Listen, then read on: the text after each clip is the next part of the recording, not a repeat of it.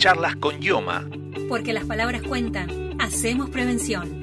En abril celebramos el Día Mundial de la Voz para crear conciencia sobre la importancia que tiene como única herramienta de comunicación que debemos cuidar a diario. La voz humana consiste en un sonido emitido por las personas en el que intervienen tres sistemas, el fonatorio, el respiratorio y el de resonancia. El funcionamiento coordinado de estos tres sistemas es necesario para que la voz se produzca correctamente. Si notamos una alteración de la voz, ese será el momento para realizar una consulta médica. Sobre esto conversamos con Alicia Braille, coordinadora del área de fonoaudiología de IOMA.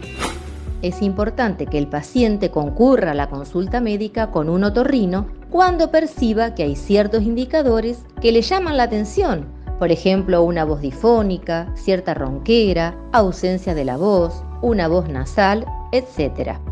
Será entonces entre el otorrino y el fonaudiólogo quienes realicen una evaluación diagnóstica precisa y bien exhaustiva para determinar la etiología de esa dificultad en la voz y establecer así los pasos a seguir descartando los factores intervinientes, porque pueden ser factores orgánicos, como pólipos nasales por ejemplo, o algún factor funcional que tiene que ver con alguna dificultad respiratoria u otras causas.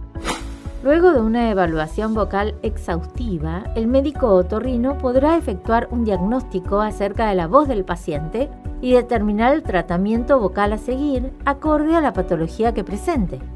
Respecto a la tarea del fonoaudiólogo, será quien diseñe un plan de tratamiento ocupándose de analizar y modificar la función vocal para alcanzar un equilibrio correcto de la voz.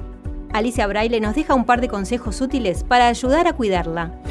Como bien sabemos, la voz es la herramienta de comunicación que tenemos los seres humanos y que utilizamos a diario. Y para ello les voy a brindar algunos consejitos que ayudarán a cuidarla. Por ejemplo, tenemos que ingerir mucho líquido, evitar bebidas irritativas como el café y el alcohol, no fumar, practicar una buena respiración, evitar comidas picantes, no excederse en el uso de la voz, no gritar ni elevar la voz en lugares ruidosos, tratar de prevenir infecciones virales como la gripe porque también pueden afectar a la voz, no carraspear y tratar de asistir al otorrino cuando aparezcan algunos de estos indicadores que ya mencionamos como para que se haga una correcta evaluación de lo que le está pasando a alguno de estos sistemas que intervienen en la producción de la voz.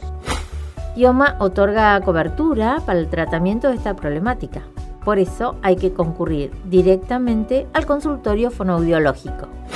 Respecto a los afiliados del IOMA que presentan una patología vocal, se cubren las sesiones acorde al convenio que tiene en vigencia IOMA con la Asociación de Fonoaudiólogos de La Plata.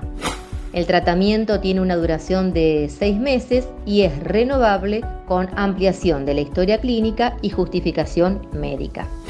En el caso de los docentes y debido al uso excesivo de la voz, hay un mayor porcentaje, dichos por los que hacen los estudios científicos, a que puedan presentar patologías de la voz y como se la considera una enfermedad laboral, estos docentes deben asistir a su ART, que es la aseguradora de riesgo de trabajo. ¿Te gustó este podcast? Toda la semana subimos un nuevo capítulo de Charlas con Ioma. Escuchalo en Spotify, Anchor, eBooks, Google Podcast y YouTube. También podés encontrarnos en nuestro sitio web www.ioma.gba.gov.ar, en donde te enterás además de todas las novedades de tu obra social. Charlas con Yoma. Porque las palabras cuentan. Hacemos prevención. 6x6. Programa de reconstrucción y transformación provincial.